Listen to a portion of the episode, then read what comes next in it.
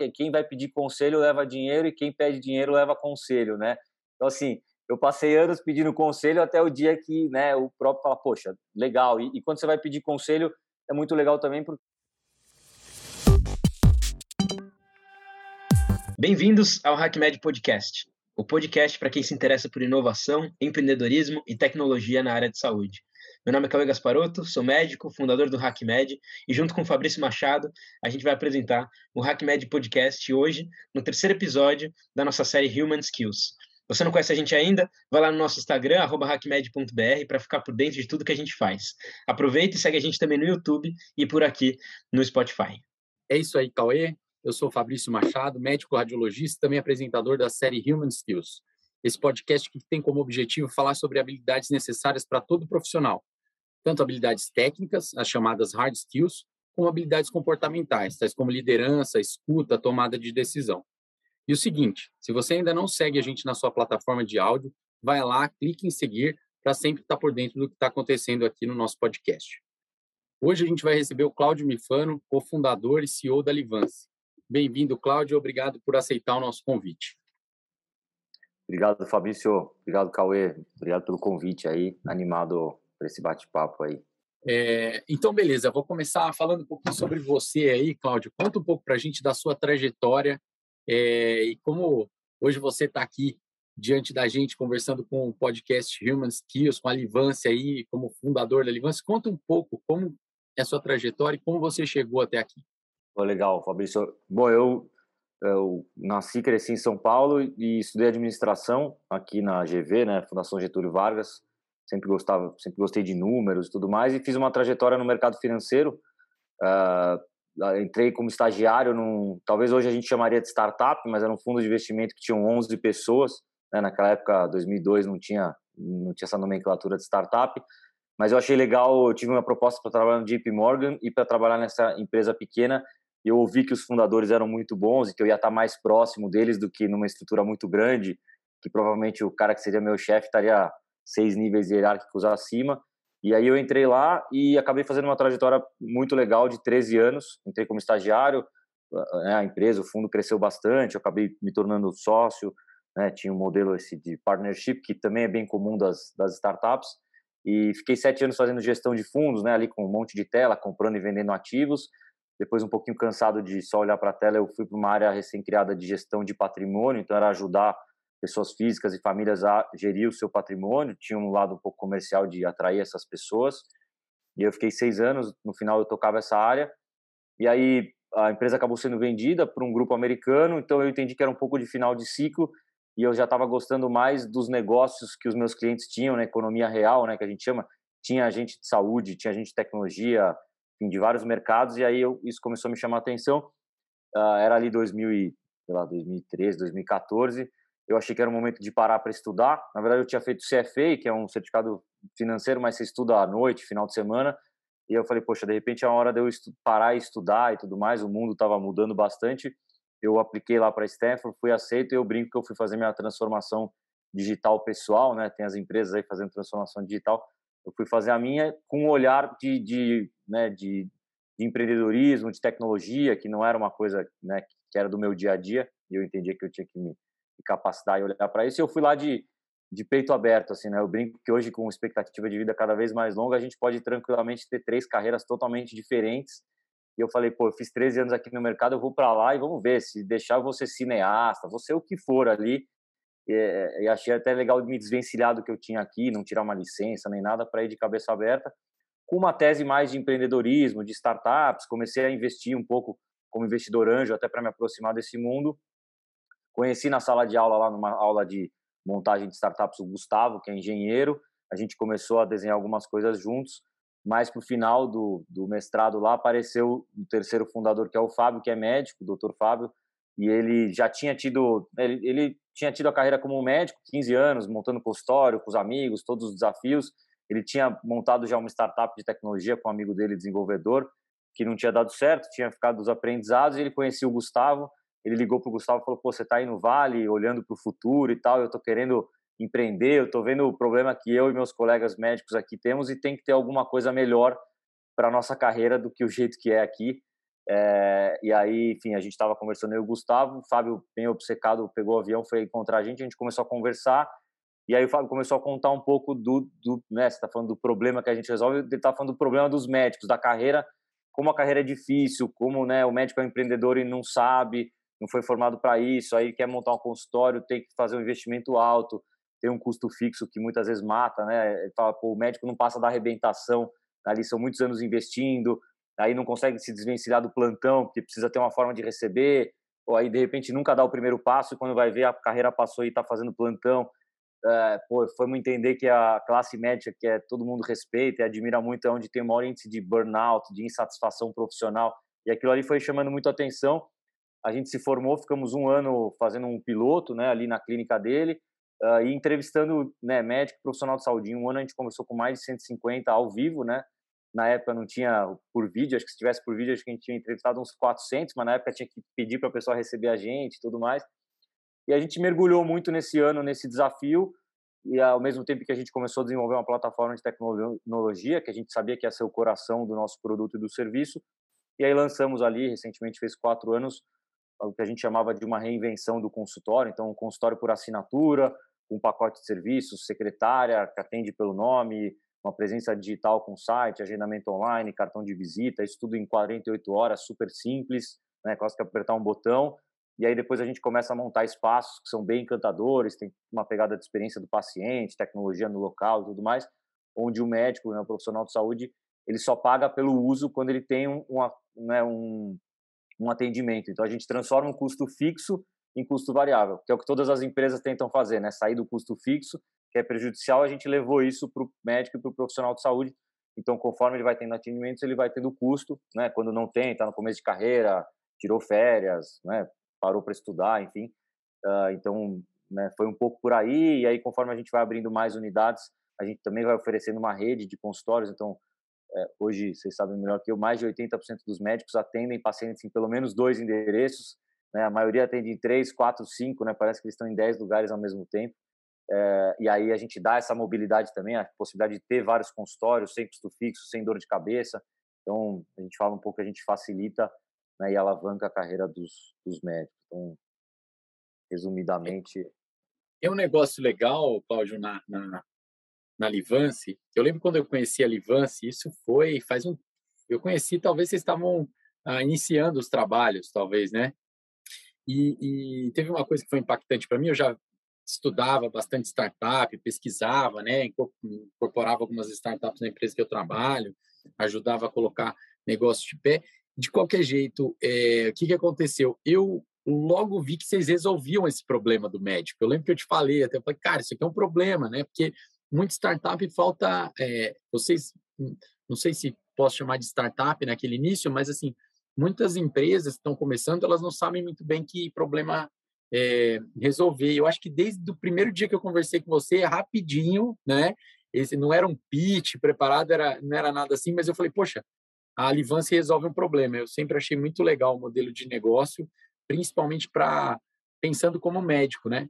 Como seria bom, né? Enfim, no início da minha carreira, ter um consultório ah, que eu não precisasse ter custos fixos, né? Isso daí para mim faz muito sentido. É, Cauizão, você tem alguma pergunta para o Cláudio?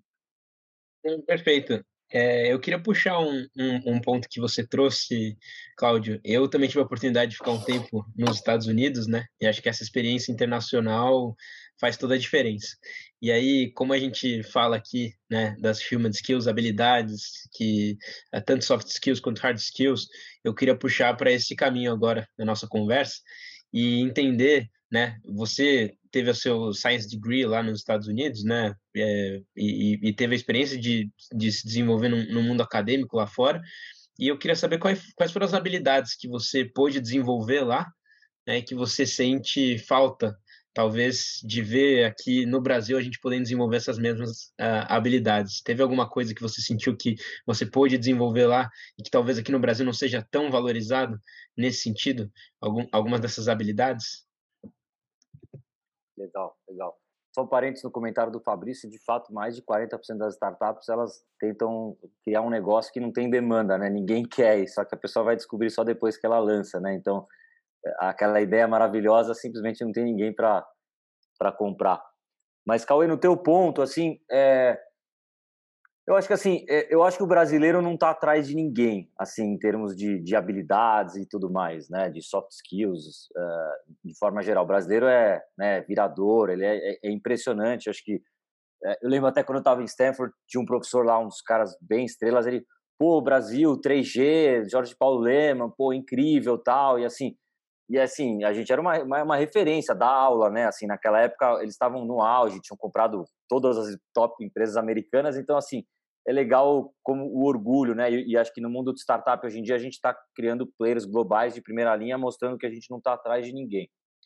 É, tem até uma história engraçada quando eu estava lá, a gente teve uma palestra do Carlos Brito, que até recentemente era o CEO global da, da Embev e tudo mais, e ele estava fazendo uma palestra para a gente numa viagem em Nova York, e aí uma chinesa perguntou, ele falou, olha, é, como é que é, assim, você está aqui nos Estados Unidos, no mundo e tal, e, poxa, você é estrangeiro, como é que é o desafio do estrangeiro aqui?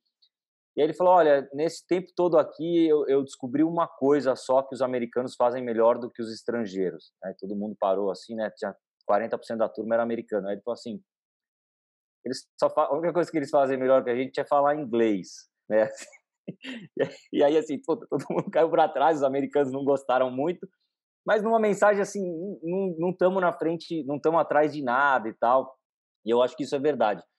Por um outro lado, uma coisa que eu senti uma diferença muito grande e que me impressionou bastante é uma questão de diversidade de formações e que eu acho que ajuda a gente a evoluir muito. Então, quando eu penso, quando eu entrei na GV, é, pô, eu fui super bem lá, eu não era bom aluno, mas eu era bom de matemática, e aí eu acabei entrando super bem, até classificado em sexto lugar, porque eu tinha tirado 10 de matemática, apesar de eu não ser bom em um monte de coisa. E quem estava lá era todo mundo que tinha estudado, né, meio que no mesmo tipo de escola, tinha o mesmo tipo de, de conhecimento, de trajetória. Então, assim, era uma diversidade de ideias, né, de formações muito pobre, e isso né, te, te leva a um conhecimento menor. E lá eu fiquei impressionado que tinha, uh, pô, tinha piloto de caça de, de F-15 que tinha ido na guerra, tinha um, um cara de piloto de submarino nuclear, tinha um egípcio que tinha sido um líder da revolução da primavera árabe lá, é, e aí para esses caras que tinha uma menina que tinha montado uma ONG na África, uma americana, e assim, para esse pessoal eles nem precisavam fazer o DMAT, que é, né, é, nota de matemática e tudo mais. Então, acho que essa composição de pessoas diferentes, isso me fez né, dar um ganho de visão e de conhecimento muito grande, né, do que você tá com um monte de gente né, igual. No final, quando eu fui empreender, tenho eu, administrador, um médico, um engenheiro. É, tudo bem, são três homens, enfim, todas aquelas coisas, mas é, é uma, é uma é uma questão de, de visões diferentes. Eu acho que isso ajuda muito a gente crescer, a gente evoluir. Talvez se tiver uma coisa que eu vi que os americanos realmente, e eles são treinados desde a infância, que eles são muito bons, é de falar de falar em público, né? A molecada lá, acho que desde cinco anos fala em público na, na escola e tudo mais. Essa é uma habilidade que eles falam muito bem, então é, e isso cria um destaque. Eles são muito autoconfiantes, se vendem muito bem, assim, né? É, é impressionante. Você ficava assim até meio às vezes constrangido, intimidado, e aí, enfim, essa autoconfiança, mas isso também ajuda. Então, acho que assim, no Brasil, a gente, essa questão talvez da comunicação, a gente não é levado a falar em público desde criança, aí, poxa, é um negócio difícil de se desenvolver, a gente tem muito executivo, né, altíssimo nível e tudo mais, que não fala bem em público e tudo mais, e isso acaba sendo um problema. Isso vale para profissional de saúde, para médico, para todo mundo. Então, acho que assim, esse foi um ponto bem relevante, assim, que diria para destacar no Brasil até essa questão a gente às vezes tem um pouco de receio, né, de se vender assim nesse sentido, né, de falar da gente mesmo e saber vender o nosso peixe. Às vezes a gente acha, pô, tô sendo muito, é, como posso dizer, né, sei lá, é, me achando aqui, né? Assim, é, né? exato, ou, ou, ou, se vendendo demais, mas isso é uma coisa que realmente eu sinto que lá nos Estados Unidos eles trabalham isso desde criança, né? E com certeza isso faz uma, uma diferença muito grande.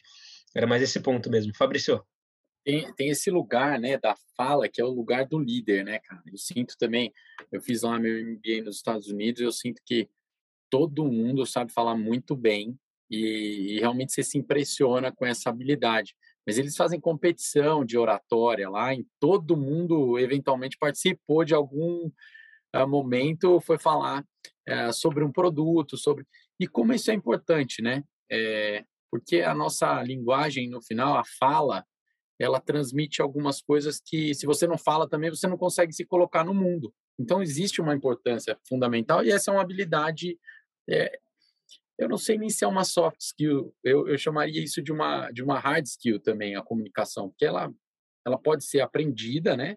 Como as soft skills também, mas eu acho que é uma habilidade cheia de técnica, né? Você tem técnica para falar com o paciente, mas você tem técnica para falar com o público também, ou com uma empresa, né? Saber quem são os ouvintes, porque depende, se a gente vai falar com um um grande investidor é diferente de você falar com os investidores familiares, né? Outro dia a gente estava conversando sobre isso. Às vezes você tem que precisa responder questões diferentes para pedir investimento para a família. Você precisa mais explicar o que você vai fazer do que é, diferente de um investidor grande, que você precisa mostrar para ele como você vai fazer. Que ele quer saber, tudo bem, eu já conheço, mas eu quero saber como você vai deixar isso de pé.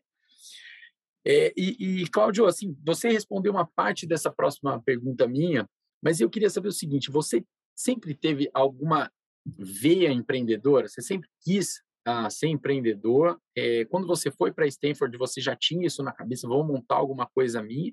Ou foi uma oportunidade que surgiu lá, né? Eu vejo muita gente que vai ah, ou fazer algum curso relacionado, tal, é, e, e volta com, com a ideia de um negócio. Você já tinha isso na mente e ou você agarrou lá a oportunidade que apareceu? É legal. Eu, na faculdade, eu logo no começo da faculdade, eu, eu, eu, eu, eu investi em ações, né? Eu comprava e vendia ações, tinha um dinheirinho lá, então eu gostava bastante. Tinha lá o, o lab lá, que tinha os computadores, eu cabulava aula lá e ficava comprando e vendendo ação. Na época não tinha muita ação na bolsa, tinha Telemar só, assim. Era um outro momento, entregando a minha idade aqui.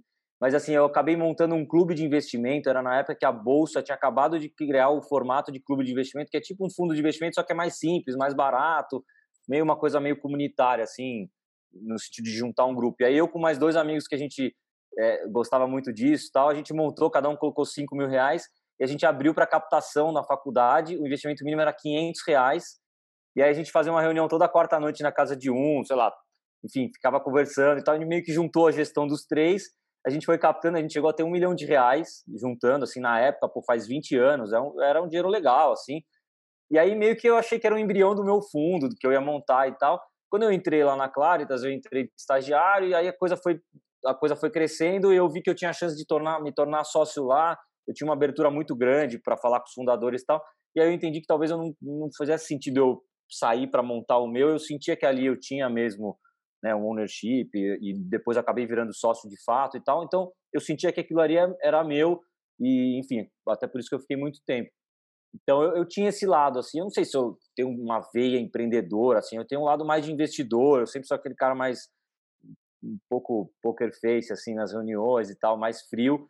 Mas aí quando eu fui para o Stanford, provavelmente eu fui olhar um pouco mais para isso. Um lado seria investir no mundo de tecnologia de startups, mas eu comecei a sentir que eu falei, poxa, se eu quero entrar nesse mundo e até para investir, eu acho que se eu empreender antes vai, ser, vai me dar mais aprendizado, vai me dar até mais é, é, condição de depois de investir e tudo mais mas eu não tinha nenhuma ideia específica. Eu até comecei a trabalhar inicialmente na ideia do Gustavo, ele tinha uma ideia para uma plataforma para o mercado imobiliário, a gente chegou a fazer um MVP, ficamos trabalhando no modelo lá, chegamos até alguns clientes aqui, e aí mais para o final chegou o Fábio com o princípio dessa ideia, que me encantou, e a gente ficou né, praticamente um ano estudando isso. Então, assim, eu tinha vontade de empreender, uh, juntou um pouco esse meu lado mais de investidor, de tentar analisar bastante, né, de não cair naqueles 40% que vai lançar um negócio que o mercado não quer e tal.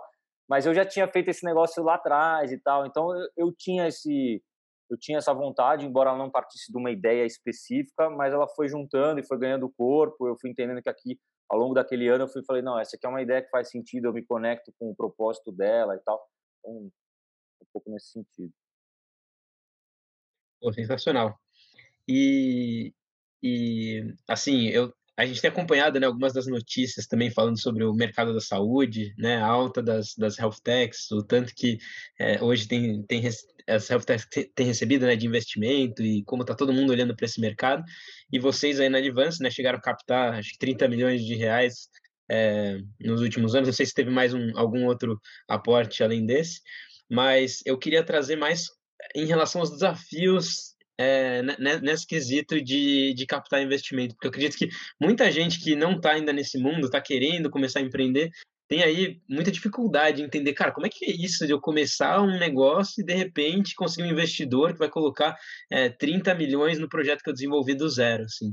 E, e quais e, e voltando para esse ponto das habilidades, né? O que, que você achou? O, que, que você precisou desenvolver para poder participar ativamente desse processo, né?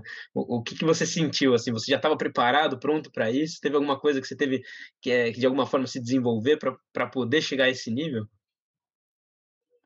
Não, legal. Assim, eu acho que assim eu eu tenho uma vantagem de ter vindo do, do mercado financeiro e do mundo de investimentos. Né? Durante um tempo eu tinha que conquistar a confiança de pessoas para né, é, para não passar para mim, né, mas para eu poder gerir e auxiliar na gestão do patrimônio. Então, tinha uma questão dessa né, do mundo financeiro, era um mundo que eu tinha um conhecimento, talvez onde eu não tinha nada, e eu, talvez era o maior desafio, era de criar uma empresa do zero, de criar um produto digital, de contratar gente de um outro mundo.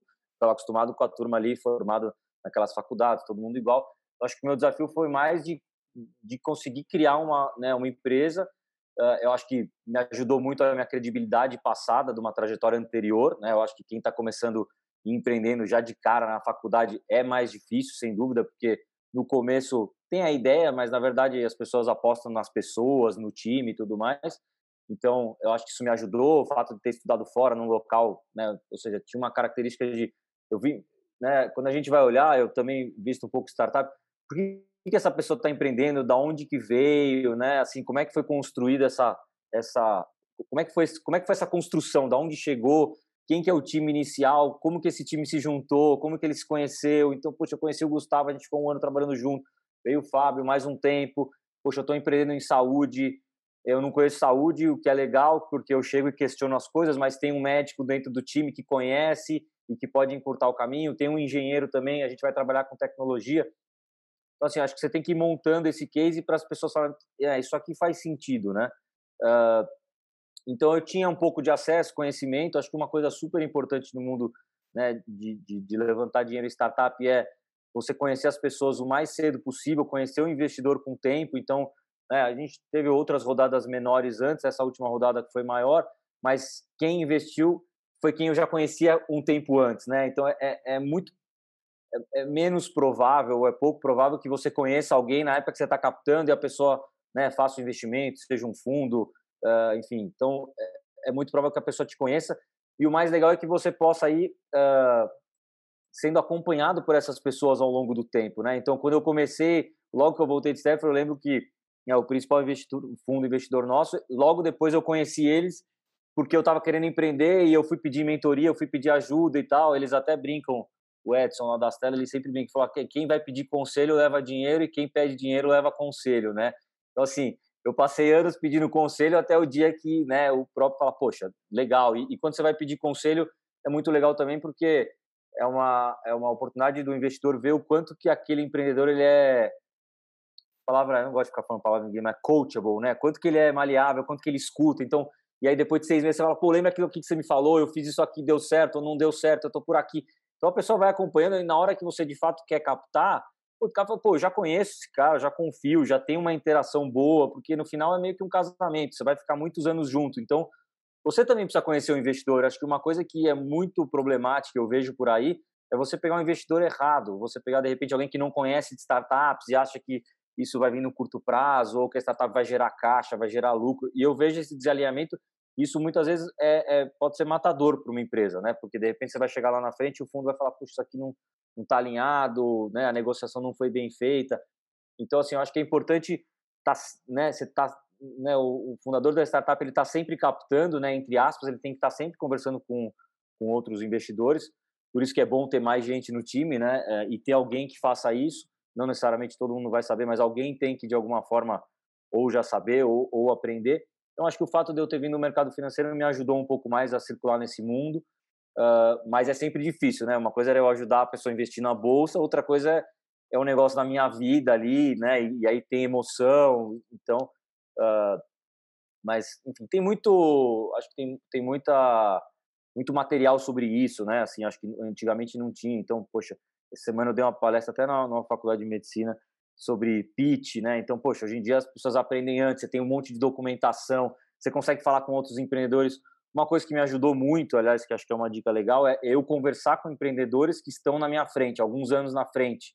Então, pô, teve cara que, cara que tem startup, assim, super famosa e tal, pô, eu fui lá no escritório do cara, eu fiz um pitch pro cara, e aí o cara criticou, falou isso aqui. Então, assim, o cara te ajuda muitas vezes, a, a, ele apresenta você para um fundo que investiu nele e essa é a melhor recomendação que você pode ter. Então, poxa, se eu falar para o empreendedor, o fundo que investiu em mim, pô, fala com esse cara aqui, eu estou dando minha, um pouco da chancela.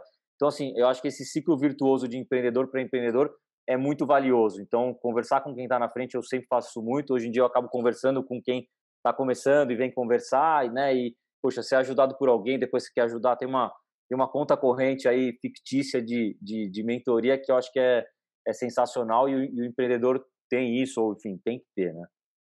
É um pouco do que o Steve Jobs fala da cara de pau de pedir ajuda, né? Que geralmente esse pessoal é, faz, né, por give back e, e você correr atrás disso demonstra o seu interesse realmente para você fazer as coisas tem que correr atrás, né? E, e pedir ajuda para que nem você falou, né? Às vezes você está precisando de um conselho, lá na frente esse cara pode ser um potencial investidor seu. Muito legal. Vou falar, é uma, é uma... lembrou um negócio aqui só, cara. É um negócio que vou linkar num, num tema anterior de, de aprender lá nos Estados Unidos. Uma coisa que para mim foi muito valiosa é que eu mudei a forma de eu, de, eu, de eu ir da cara de pau. E eu falo isso aqui porque eu vejo que muitas vezes as pessoas chegam de um jeito que, que me incomoda, mas as pessoas eu dou um desconto que as pessoas não, não, talvez não tiveram lá. É muito comum eu falar, ah, pô, Cauê, Fabrício, puxa, podemos tomar um café aí, tal, eu queria bater um papo e tal. Assim, poxa, Fabrício é ocupado, Cauê é ocupado pô, tomar um café, alguma coisa assim e tal. E, e, eu lembro que lá me ensinaram muito assim sobre como você é cara de pau, mas de uma forma estruturada. Então fala assim, pô, Cauê, eu vi que você pô, né, entrou bem na faculdade, estudou fora, você montou tua startup, você está fazendo um negócio lá de educação. Poxa, eu tô querendo montar um negócio aqui, mas o meu desafio é exatamente esse aqui que eu vi que você fez e tal. Seria muito legal a gente poder falar sobre esse tema. Será que eu consigo meia hora do seu tempo? Cara, muito difícil você falar não para um negócio desse, né? E ele fala, ah, Cauê, pô, eu vi aí que você está empreendendo, vamos tomar um café? Não, vamos tomar um café por quê? Assim, por que, que eu vou tomar um café com você? Então, assim, só que, então, assim, esse foi um negócio que eu aprendi muito, assim, a valorizar o tempo do outro. E quando você faz um negócio bem, poxa, o cara estudou sobre a tua trajetória, ele sabe o que você está fazendo, ele está demonstrando qual é a relevância daquele tempo para aquilo que ele está fazendo. Então, assim, eu acho que esse é um aprendizado muito legal. E aí, quando eu procuro pedir uma coisa para alguém, eu faço isso e quando vem bem estruturado, poxa, é outra coisa, você vai com prazer. E quando vem um negócio desse, assim, né, meio. É, enfim, então acho que, acho que é legal. Enfim, achei legal comentar isso aqui. É, na verdade, né, Cláudio, a gente recebe muita, eu recebo muita mensagem assim desse tipo, vamos tomar um café. E um café, você não sabe se ele quer conversar, quer te vender alguma coisa, quer obter. Então, assim, eu acho que existe, né, tudo que você estava falando aqui, eu comecei a pensar, isso só serve para empreendedor ou para quem vai Cara, isso serve para a vida inteira da gente, na verdade. É, mesmo num, num ambiente, na, se você for do meio corporativo, você precisa de ajuda das pessoas, você precisa fazer pitch toda hora, né? Na Harvard Business Review desse mês, saiu o seguinte, que o mundo mudou do mundo de operações para um mundo pra, de, pra, formado por projetos. Ele tem a explicação toda lá. E projetos, na verdade, são pequenas pequenos produtos que você coloca para funcionar ou não, né? Tanto que, é, isso é o dado da revista, 35% só dos projetos vão para frente, o resto acabam, né? Não, não é igual, não é muito, o número para empresas é muito maior, né, das que falham, mas você tem um projeto você tem que colocar de pé e você precisa é, se unir a algumas pessoas, precisa pedir conselho para essas pessoas, precisa ter algum eventual mentor, e se você tiver, alguma hora ele fala, poxa, deu certo, você troca, você tem essa troca. Isso acontece no meio corporativo também. Que no final das contas, cara, é uma frase meio batida, mas nós todos somos humanos, com almas, e a gente tem o um negócio do goodwill, eu olho aqui, pô, o Cláudio é um cara que eu gosto dele, eu acho ele legal, isso eu levo em consideração, e aí eu junto isso com uma capacidade técnica é, excelente que ele tem, e as coisas vão se juntando assim, eu acho, né? Porque a gente não considera, às vezes você vê um cara que é um gênio né, na empresa, mas você fala, meu, não dá para trabalhar com esse cara, porque não dá, é impossível até, enfim. Eu, eu, eu gostei muito disso, porque eu acho que serve para muitas áreas assim da nossa vida, essas dicas que o Cláudio passou aqui. Agora, sim, é, eu sei né, que você não é um profissional de saúde, né? Sou um profissional que tem uma empresa hoje, um dono, de um fundador de uma empresa que presta serviços relacionados à saúde, mas não é de saúde. Esse, quais foram os principais desafios? Assim, você falou um pouco que tem um dos sócios que é um médico que ajuda você a, a encurtar esse caminho, mas qual o desafio que você encontrou? Quais foram os medos, os desafios para você dar? Porque, assim, por exemplo, no, no, no HackMed, eu vejo muitos dos participantes não são médicos, né? E querem é, solucionar um problema ou problemas de saúde, porque a gente sabe que são muitos. É, então, quais foram os, os seus principais desafios, Cláudio, nessa jornada aí de ter uma empresa de saúde e quais as dicas que você daria para esse pessoal que está começando e que não é do, do da saúde, mas está empreendendo em saúde? É, acho que o desafio foi de entrar num mercado né, que eu não conhecia. Então, se eu fosse montar um negócio no mercado financeiro, que era o que eu, quando eu fui para a Stanford, eu comprei uns livros de banco digital. Falei, não, vai ser um negócio por aí e tal. Eu sei como as pessoas pensam, como elas agem, como é a forma de se comunicar. No mercado de saúde, eu falei, bom, eu, obviamente eu já fui médico, mas é diferente, né, é, é, quando você entra no mundo para montar algo. Então, assim, o fato de ter um médico junto comigo é, encurta muito, né? Porque fala, putz, não, o médico pensa assim, né, assado. Acho que quando a gente está falando antes, né, de quando você manda essa mensagem bem estruturada e tal, a gente está falando, na verdade, de preparação, né? E aí talvez seja esse ponto do americano é muito preparado e tal. A gente se preparou durante um ano. Eu conversei com mais de 150 médicos ao vivo durante um ano. Você vai entendendo um pouco como é que é, você vai conversando, você vai vendo qual que é a forma de comunicar, como que você fala. Vocês comentaram aqui, né, uma hora de você tem que saber quem que é a sua audiência. Eu acho, eu lembro que uma das coisas que me fez me destacar na fase que eu estava né, ajudando pessoas a investir é o fato de você entender o teu público e ver que de repente você tem um, um empresário lá que tem uma empresa que vale bilhões, mas ele não entende nada de mercado financeiro. E aí, se você chegar falando um monte de termo difícil, você não vai gerar uma boa impressão, como muitas pessoas acham, você vai gerar um distanciamento. Então, assim, você entendeu como é que é o teu público, como é que ele fala, qual que é a forma de se comunicar, é fundamental. Então, acho que a gente mergulhar, né, esse mergulho que a gente fez antes de montar e, e entender, e, e, todo público é desafiador. Quando a gente estava lá montando plataforma para o mercado imobiliário, putz, mas você vai para o mercado imobiliário, corretora é difícil tal. Aí depois você vai montar um negócio para, poxa, médico é difícil tal. Assim, todo mundo, todo, todo mercado tem suas peculiaridades, acho que você tem que entender como é que aquele público se comporta, como é que você tem que lidar. Eu acho que o desafio era um pouco mais esse, mas eu lembro que a gente vinha de uma época, eu acho que a gente ainda vem, né? O Cauê falou de muitas startups de health tech indo bem, mas, assim, essa é a foto que sai na mídia. A, a, foto verdadeira é a grande maioria não saindo do lugar, gerando em falso, não levantando capital e tal, né? Que é o grande desafio, assim, que é a grande realidade do empreendedorismo. E é normal, né? Eu lembro que eu estava na última semana de aula em Stanford, um professor levantou a mão e falou: Ah, quem que vai empreender aqui e tal?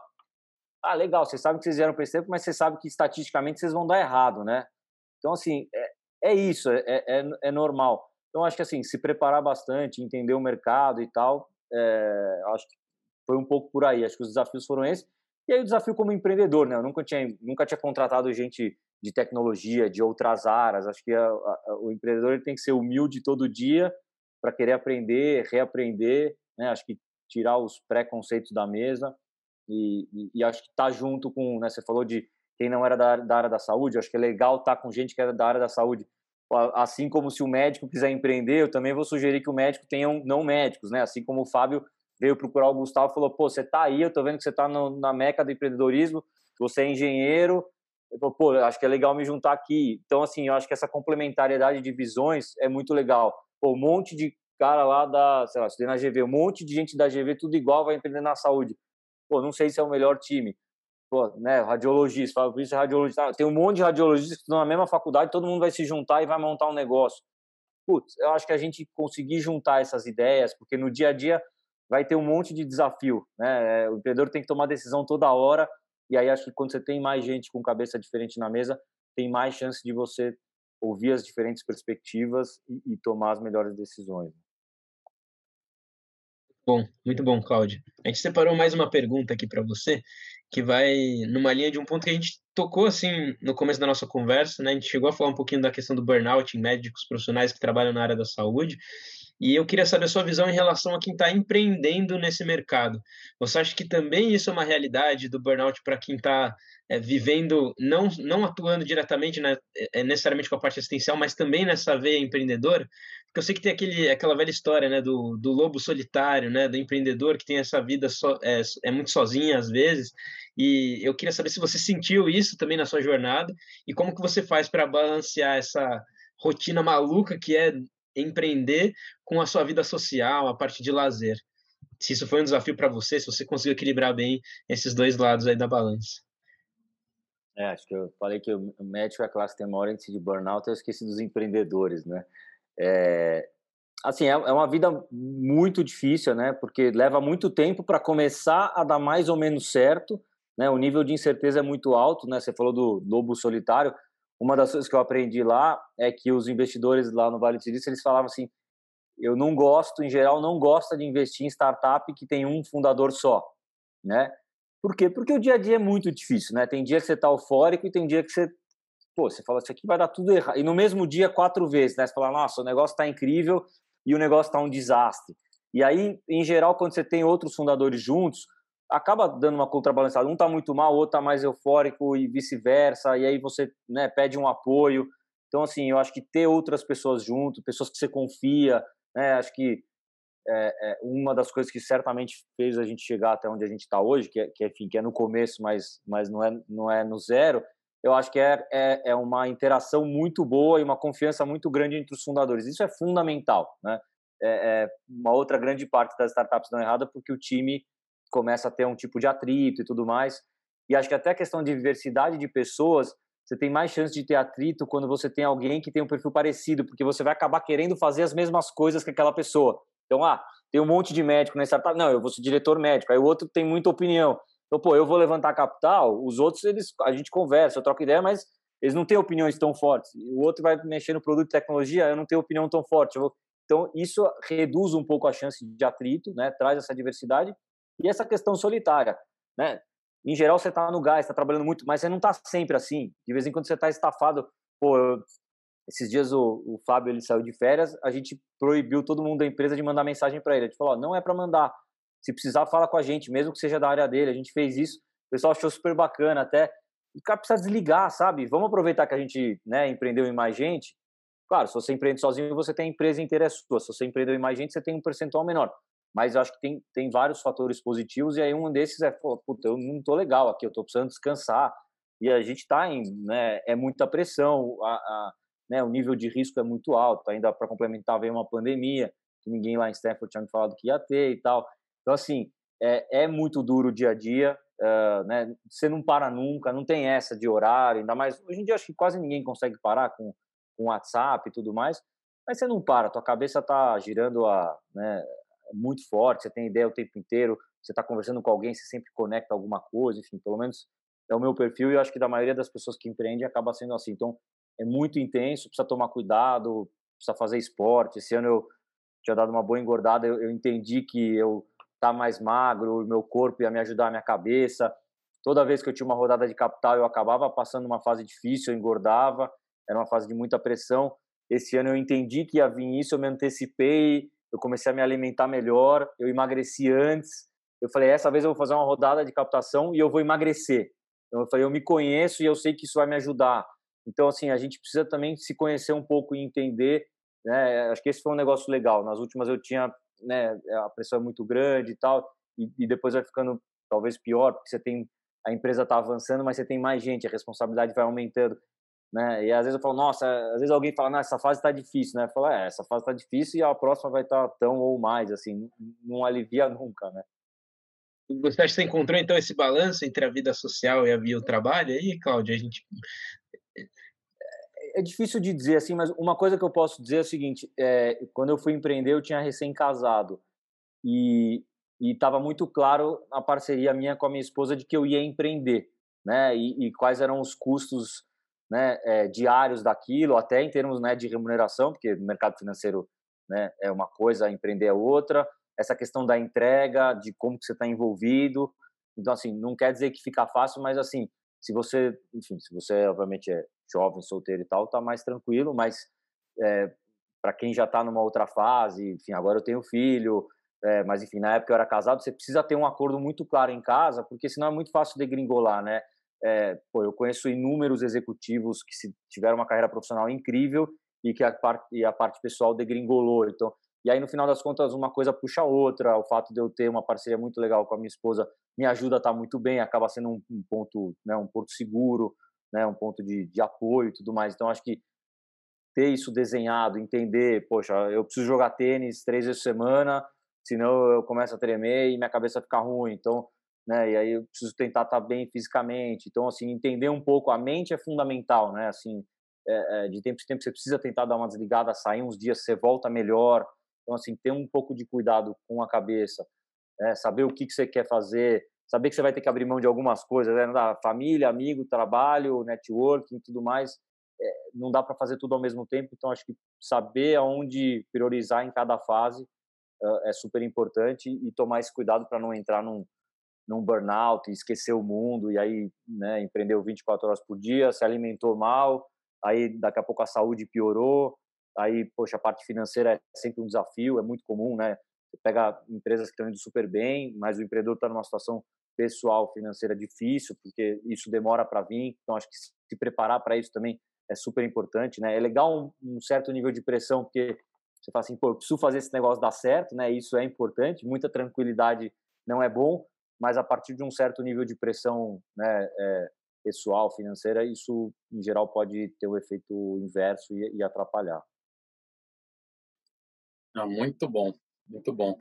É, pessoal, Cláudio, agora a gente vai para um por um quadro aqui que chama Hacker Conectado. Hacker Conectado. Cláudio, é o seguinte, é, a gente sempre dá uma indicação de livro, um podcast, um documentário que o nosso convidado vai deixar aí para o pessoal, os nossos ouvintes, né? E eu queria saber o seguinte, Cláudio, o que, que você indica para a gente é, em relação a algum livro, a um podcast, a um documentário que você aí não sempre tem na sua agenda um tempo para para escutar ou para ler, ou você pode dar uma dica sobre um livro que você está lendo agora. Você quer dar alguma dica aqui para gente? Putz, falar livro vai ser difícil falar menos de 10 livros, né? É, eu li esse final de semana um, não sei se seria a maior dica, mas eu li esse final de semana, em o tempo livre ali, o, o livro da, da, do pessoal da Melius, né? Que é Empreender é a Arte de Si, Fu, né? Não sei se tenho que falar aqui. Todo dia e não desistir. E eles fizeram um livro só para mostrar né, o desafio que é, que é um pouco no outro que é famoso, né, o lado difícil das coisas difíceis e tal.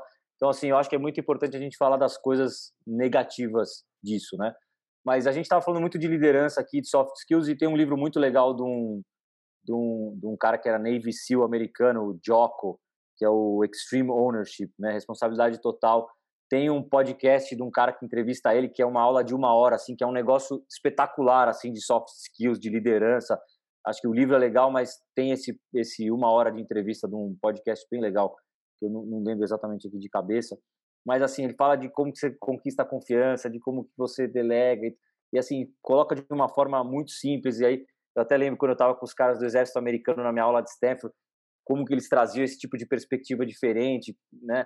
era até interessante ver como esses caras, ex, é, ex caras da, da, do exército, da marinha e tal, eles se colocavam muito bem depois nas empresas. O pessoal queria muito eles, apesar deles nunca terem trabalhado em nenhuma empresa. Eles tinham né, um nível de liderança e tudo mais que era, era latente. Assim, eu tinha um cara lá que era piloto de helicóptero Apache que eu falava, cara, qualquer problema que tiver, eu vou atrás desse cara aqui e tal. Eu tô, tô com esse cara aqui, era, era, a gente chamava ele de Nick, o Nick Helicóptero. Ah, assim, se o cara falasse, é lá, todo mundo ia para lá, assim, é um negócio impressionante. Então, esse cara é muito legal, o, o é, com esse livro de, de Extreme Ownership, assim, que acho que no final, acho que para você empreender, o tipo de profissional que a gente quer nas empresas, em todos os lugares, assim, eu acho que, que vai bem nessa linha. Se você falar de uma série ou de um podcast e tal, tem a, tem a aula lá da, do, do Y Combinator, tem uma aula lá que é o Head de Growth do Facebook, que é o Schultz lá, que ele fala muito sobre métricas, sobre o momento uau. Ali é uma aula de uma hora, assim, que eu, sei lá, cada alguns meses eu e meus sócios e a liderança, a gente sempre reolha ali, porque ele fala muito de métricas e de tudo mais, é, que eu acho que é, é sensacional. Sabe que esse, é, a responsabilidade extrema É. Eu acho que é esse a tradução do livro aqui. Eu, eu também li faz, faz um tempinho já esse livro e eu achei muito legal. Ele fala sobre o Joko, ele, ele foi uh, um dos, dos responsáveis na guerra do Iraque, né? Se não me engano, foi na guerra do Iraque. Então ele traz um pouco dessa responsabilidade extrema que todo líder tem que ter, né? É, e, e, além disso, ele, ele pormenoriza como você fazer isso no livro. E eu, e eu escutei também esse podcast, cara. Só que o livro é muito bom, mas o podcast eu achei também mais legal, né?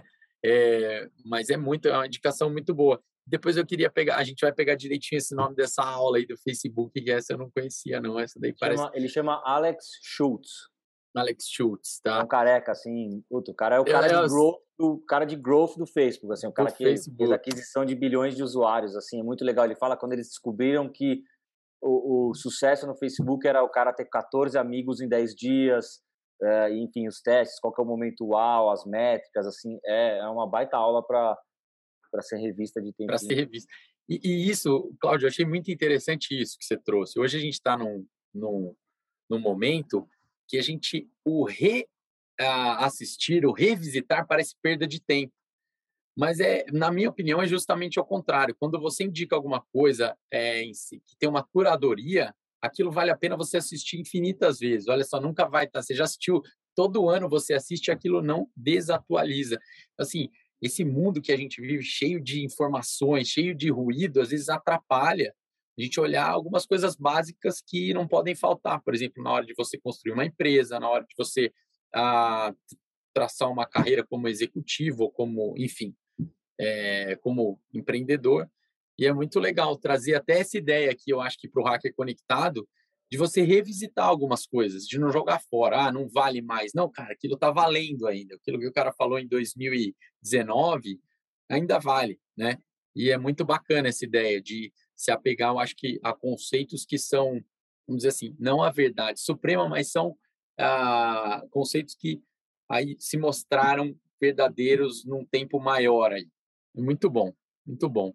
Cláudio, eu queria agradecer. Do, eu, tem um livro do Dale Carnegie, 70 anos atrás, que todo mundo tinha que ler, né? O Como Fazer Amigos Influenciar Pessoas lá. Pô, um livro de 70, de 70 anos atrás as pessoas têm que ler, continua válido aquilo ali, é muito do que a gente falou de né, das soft skills, de relacionamento e tal, né? Isso aí não, não desatualiza nunca, todo mundo precisa disso, então, né, revisitar coisas antigas é sempre interessante. Não, muito bacana. É, Cláudio, obrigado demais aí pela sua participação aqui no nosso podcast.